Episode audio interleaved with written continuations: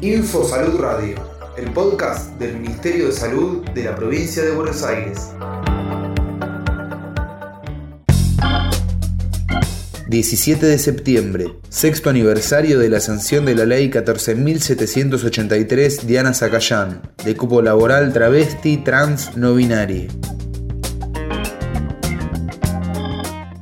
Esta ley establece la ocupación del 1% de la totalidad de empleados públicos a personas travesti trans no binarias.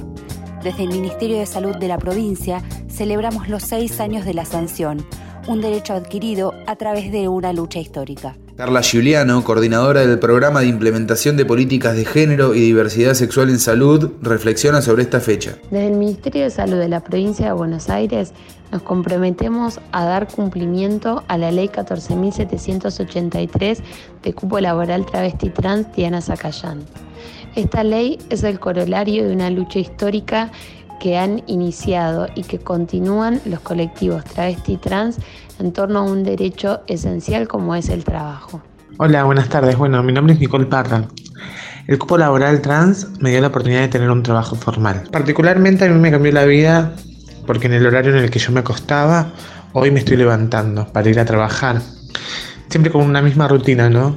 Es hermosa levantarme, arreglarme, emprolijarme, ponerme mi mejor atuendo para poder estar a la altura de las circunstancias.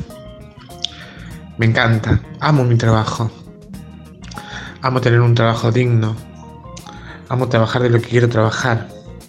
Y anhelo que sigan entrando compañeras, porque la gran familia que es el Hospital Oscar Allende es magnífica, me supieron contener, me ayudaron, me asistieron, mientras que tenía muchas necesidades en una sociedad heteropatriarcal consideramos que la inclusión de compañeros travesti trans a la función pública es transformadora, no solo de las vidas individuales de quienes se suman al trabajo, sino también de las instituciones mismas. Es un gran logro, es un gran logro para nuestro colectivo travesti trans, es un gran logro para mí que yo pueda hoy estar laburando en el Hospital Belgrano, es un gran logro para Luana y Diana, cuando, y las que militamos con ella, que cuando estábamos prescribiendo esta ley, que hoy estemos acá y la hagamos valer y que yo sea una elegida y que esté en el hospital en este cupo laboral trans. Es un gran logro. Ivana Cajal, trabajadora del Hospital Belgrano de San Martín. Creemos que para transformar el sistema de salud y el modelo de atención